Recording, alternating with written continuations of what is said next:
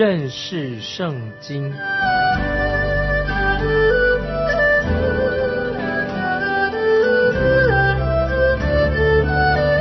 认识上帝的话，把上帝的话带到全世界。本节目是由认识圣经机构和环球广播电台联合制作，欢迎收听。亲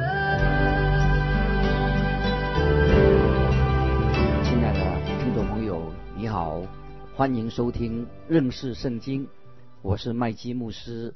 我们要看尼希米记第六章，从第十节开始。我到了米西大别的孙子。蒂莱雅的儿子司玛雅家里，那时他闭门不出。他说：“我们不如在神的殿里会面，将殿门关锁，因为他们要来杀你，就是夜里来杀你。”我说：“像我这样的人，岂要逃跑呢？像我这样的人，岂能进入店里保全生命呢？我不进去。”我们知道司马雅是个假先知，他假装很关心尼西米的安危。他说他要揭发这件事情，有人要谋害省长的性命，尼西米要保命，最安全的地方就进到圣殿里面去。他要尼西米做一件很懦弱的事情，只是他没有想到尼西米很有属灵的洞察力。接下来我们看十二到十四节，我看明神没有差遣他。是他自己说这话攻击我，是多比亚和参巴拉会买了他，会买他的缘故是要叫我惧怕，依从他犯罪，他们好传扬恶言毁谤我。我的神啊，多比亚、参巴拉、女先知诺亚底和其余的先知，要叫我惧怕，求你纪念他们所行的这些事。听众朋友，这个时候尼西米陷入别人要害他、毁灭他的一个诡计跟阴谋当中，所以他必须要处理这些虚伪的、假冒为善的这些朋友。在目前，他的处境很艰难，他卡在岩石坚硬的地方动弹不得。他一转身，就发现自己又陷入另外一个阴谋当中。感谢神，他就祷告神，求神帮助，因为。这个地方已经受到了假先知，受到这些受到假先知们的陷害。这些假先知啊是神的敌人，他是顽强啊以色列顽强的敌人。接下来我们看第十五节：一路月二十五日，城墙修完了，共修的五十二天，城墙已经修筑完成了，没有。响彻云霄的号角声来欢呼，也没有盛大的典礼，也没有剪彩的仪式。接下来我们看第十六节，我们一切仇敌、四围的外邦人听见了，便惧怕，愁眉不展，因为建这工作完成是出乎我们的神。城墙经过五十二天的工作天，总算完工了，只是神。神才能做成这样的事情。城墙完工了，但是危险还在。接下来我们看十七到十九节，在那些日子，犹大的贵胄屡次寄信与多比亚，多比亚也来信与他们。在犹大有许多人与多比亚结盟，因他是亚拉的儿子，释迦尼的女婿。并且他的儿子约哈南娶了比利加尔比利加儿子苏南的女儿为妻，他们常在我面前说多比亚的善行，也将我的话传与他。多比亚又常寄信来，要叫我惧怕。我们看到敌人的势力、反对的力量，一波又一波的向尼西米进攻。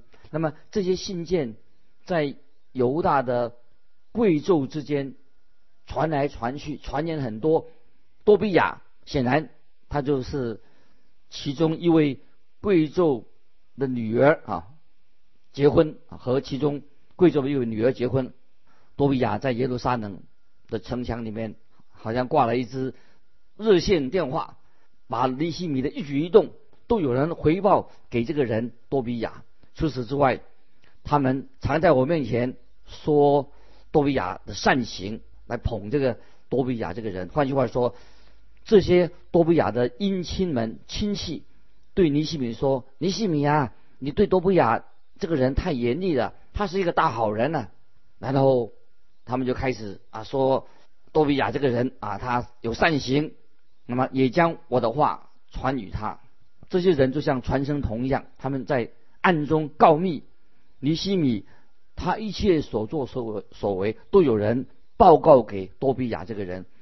那么这里说到多比亚又常寄信来，要叫我惧怕，要恐吓多比亚信上都是要威胁尼西米的。那么我们在尼西米第七章城墙完工了，百姓就开始要保护耶路撒冷这个城，有许多的房子已经盖好了，但是城里面还有许多的事情要做。要清除废石，保护耶路撒冷城市里面，这是必要的。因为敌人先前一再的想阻扰他们来建造城墙，妨碍城墙的建造。现在他们还是心想要毁掉这个城。现在我们来看《尼希米记》第七章第一节：城墙修完，我安了门扇，守门的、歌唱的和立位人都已派定。看到城墙修完之后，尼西米在不同的大门安置门扇，然后派定一些人负责保卫城市。守门的就是等于卫兵，专门负责看守城墙，不断的在城墙周围做巡视的工作，来做守卫。因为他们因着他们的警戒，城墙内部的人才能够知道外面到底发生了什么事情。如果有敌人接近，有危险的时候，他们马上会发出警报，不论白天晚上，也许二十四小时都要警戒。那这份工作的要求一定很高，但是我们会发现到有些规定并没有按照原来的规则去执行。做守卫的一定要留意谁进到这个城里面。今天我们应当关心啊，听众朋友，我们在教会里面应该关心来参加。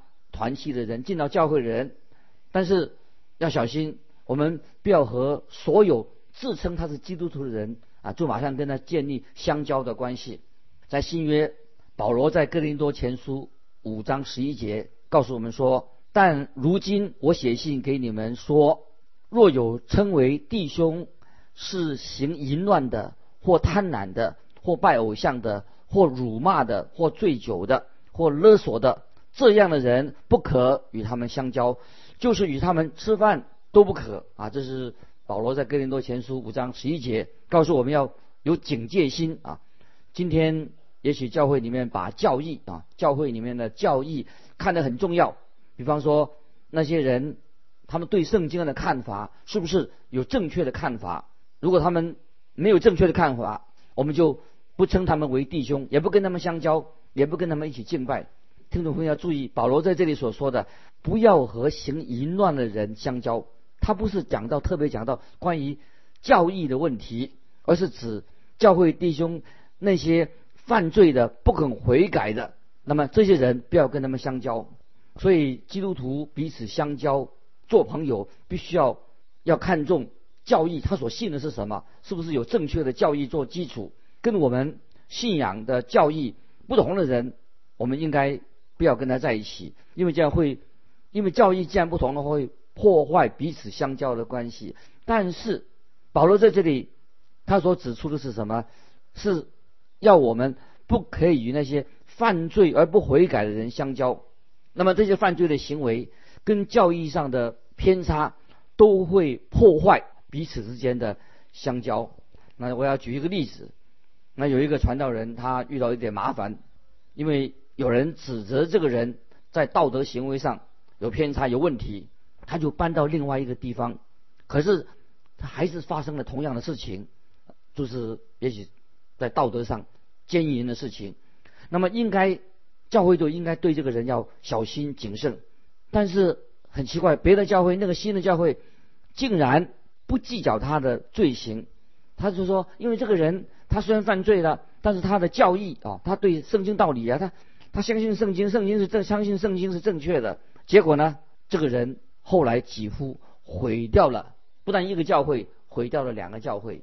所以，听众朋友，我们有时会有一面倒的看法，常常就是哦，强调教义啊，圣经教义的教条的正确性，但是这个人的道德行为，他的品德是否合乎圣经呢？合乎圣经的真理呢？所以保罗清楚的告诉我们说，不要和行淫乱或贪婪的弟兄相交。他指的，他所指的不是教义的问题，而是。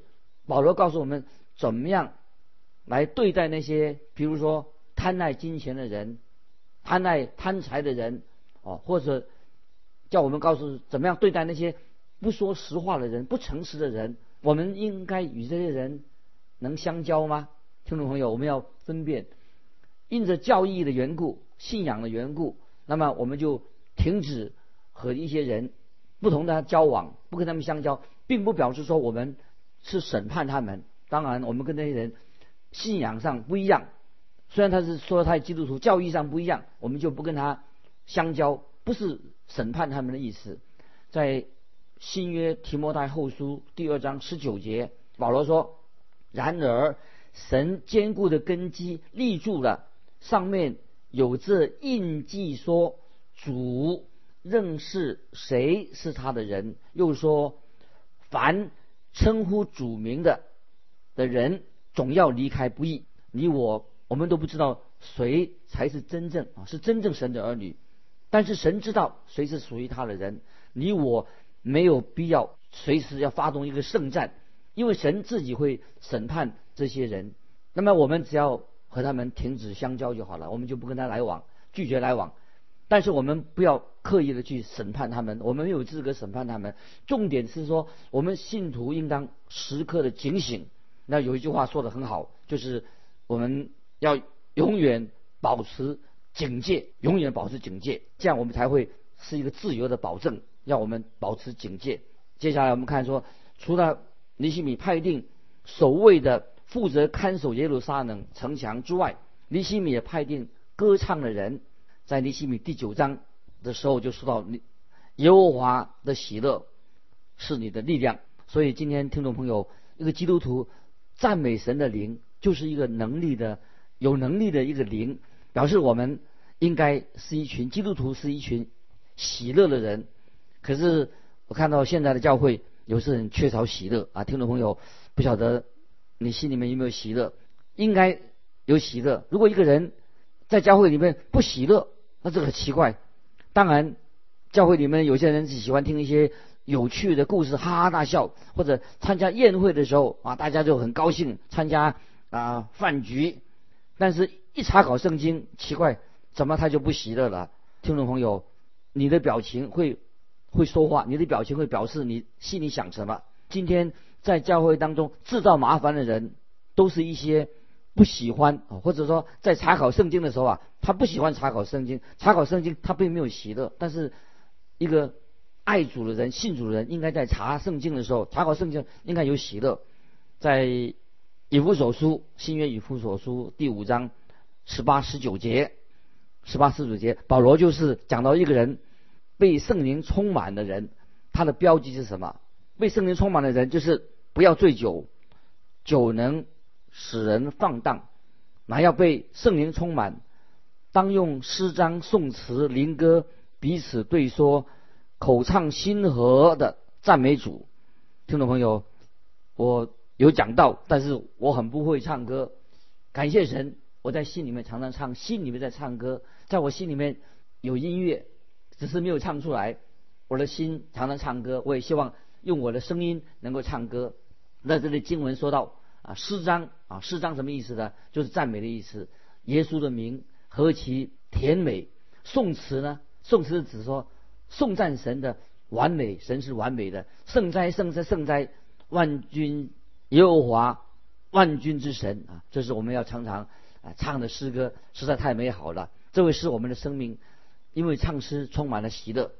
有位传道人，他的书房里面座右铭，他说：“喜乐像一面旗子飘扬在我的心田里面，因为主常住我心。”啊，这个传道人他的墙上这个座右铭很好啊，喜乐像一个旗子飘扬在我的心田当中，因为我的主常驻我心。当你行在神的旨意当中的时候，你跟神有亲密的关系的时候啊，你我的人生啊就会充满了喜乐。感谢神，这里我们看到尼西米他就。按着就派定来守门的人和歌唱的人，他派定守门的也有歌唱的。那么此外，他还派定了立位人，立位人士当时都是传讲神话语的人。神今天也呼召人来传讲他的话语。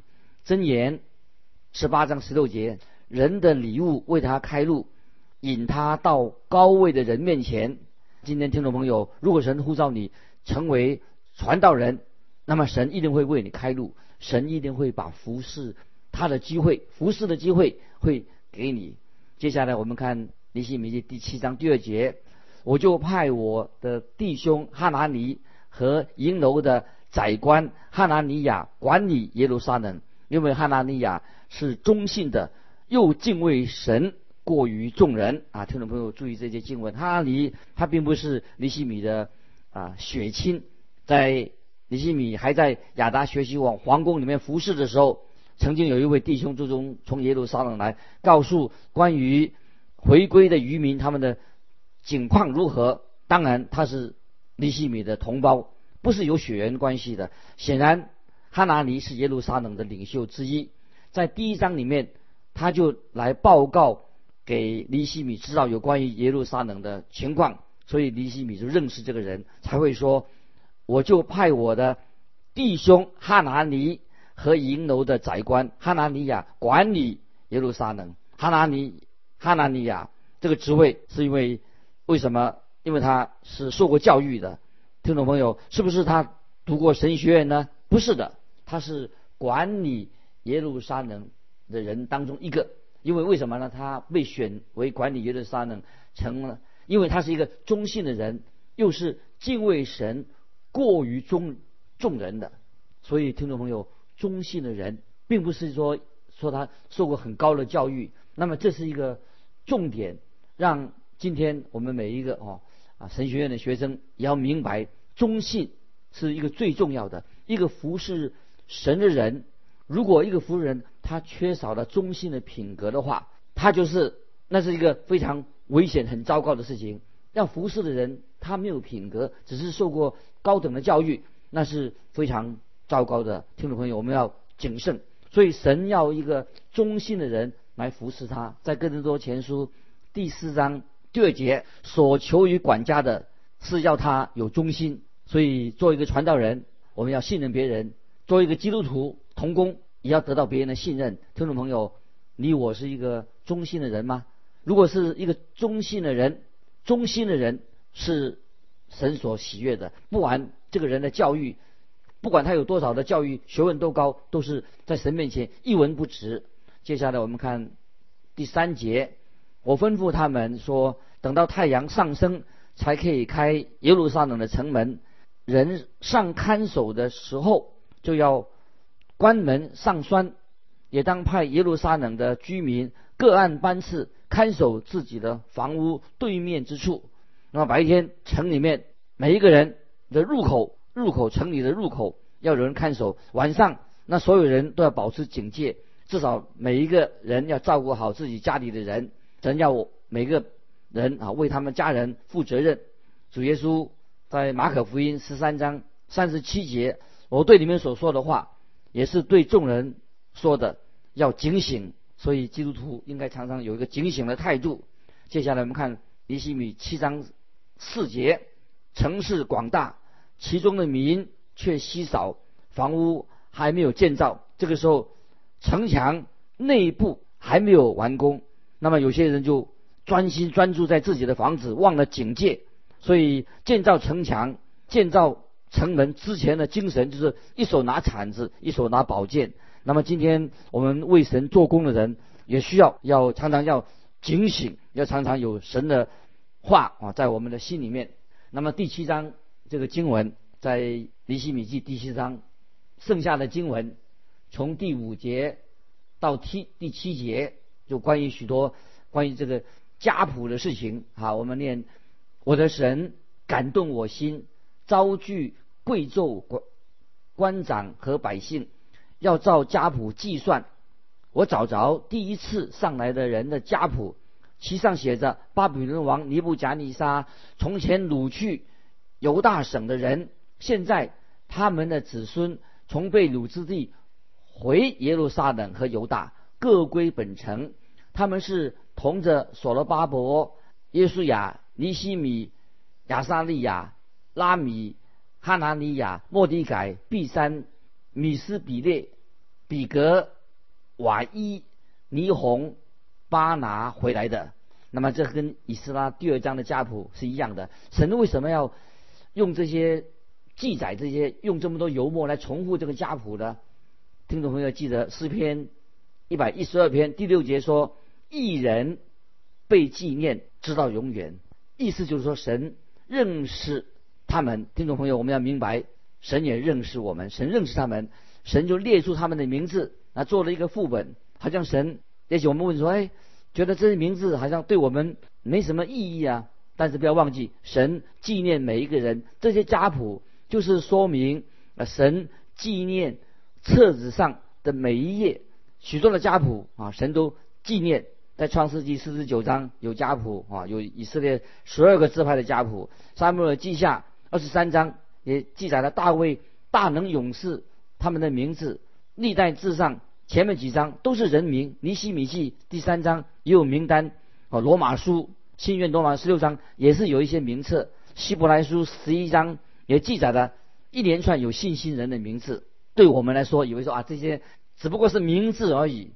但是听众朋友，这些名字代表什么意义呢？就是神纪念每一个人属于他的人。所以听众朋友，在羔羊的生命册上，神也记载了每一个人的名字。但愿听众朋友，你的名字、我的名字也记在羔羊的生命册上。接下来我们看第十七节。亚甲的子孙两千三百二十二名，谁是亚甲这个人呢？他就是被掳到巴比伦人的当中之一，在被掳七十年前年间，再加上之后的时间，他的家族人数倍增，共有两千三百二十二名的子孙。所以可以说，每一个子孙都说我跟亚甲有血缘关系。今天听众朋友有人说我是属于神的儿女，当然。他希望是神的儿女，但是听众朋友，你是不是神的儿女，只有你自己知道。在新约约翰一书五章十二节，人有了神的儿子就有生命，没有神的儿子就没有生命。如果今天耶稣基督是你的救主，他是你的主，你就有了新的生命。如果你不信他所说的话，你认为耶稣是撒谎的。但是如果你信了耶稣基督，神的话。就有权柄来管理你的生命，那么神会把你的名字就记下来的。所以我们看到亚甲的子孙可以说：“我知道我是谁，因为我的名字在名册上面。”接下来我们看六十一节，从特米拉、特哈萨、基律、雅顿、因麦上来的，不能指明他们的宗族谱系是以色列人，不是。在这里说明了，有些人没有办法证明他们自己是以色列人。他们说：“我们以为我们是以色列人，也希望是以色列人。我们要想成为以色列人，但是他们不可能，不可以成为以色列人，因为他们必须要知道他们自己从哪里来的，是谁。他们拿不出家谱做证明，所以就被排除在外的。我们来看六十四节，这三家的人在族谱之中巡查自己的谱系，却寻不着。因此算为不洁，不准供祭司的责任，因为他们拿不出家谱，所以就不能够啊证明他们是以色列人。亲爱的听众朋友，听众朋友，我们不仅仅说嘴巴说我们要得救了，我们要确实知道自己是蒙恩得救的人。接下来我们看六十五节，省长对他们说：不可吃制胜的物，直到有用乌灵和土名决疑的祭司兴起来。那么当时祭司的职分就是要分辨神的旨意，要透过祭司胸牌上的乌灵跟土名来查验他是不是是不是神的旨意。大祭司用这种方式来确定神的旨意，这是当时神提供给犹大人的方式。今天我们可以很清楚的，当我们读圣经，透过神的话来明白神的旨意。神的话告诉我们，凡是信他的人有永生，我们就接受神的话，这是真实的。我们看七十三节，于是祭司立位人守门的。歌唱的民中的一些人，尼提林，并以色列众人各住在自己的城里。那么这些经文，我们看到以色列人终于回到他们自己啊的城里面，在尼西米他自己，他领导这个艰巨的工作，完成了神给他的使命。当然，回到耶路撒冷城墙建筑完毕的，当然还有许多的圣功还要需要做的。感谢神，我们看到。神兴起尼西米这个人，成为一个忠心服侍神的人。巴不得我们听众朋友啊，读到尼西米记以后，我们从神的话语里面在领受神今天给你在神的家所应尽的本分。神不但使用尼西米这个人，我相信神也用我们听众朋友在神面前，让我们成为神所重用的器皿，让我们成为一个忠心有见识的仆人或者使女。今天我们就分享到这里，听众朋友，如果你有什么疑问，欢迎跟我们分享你的信仰生活，请寄信到环球电台认识圣经麦基牧师说。愿神祝福你，我们下次再见。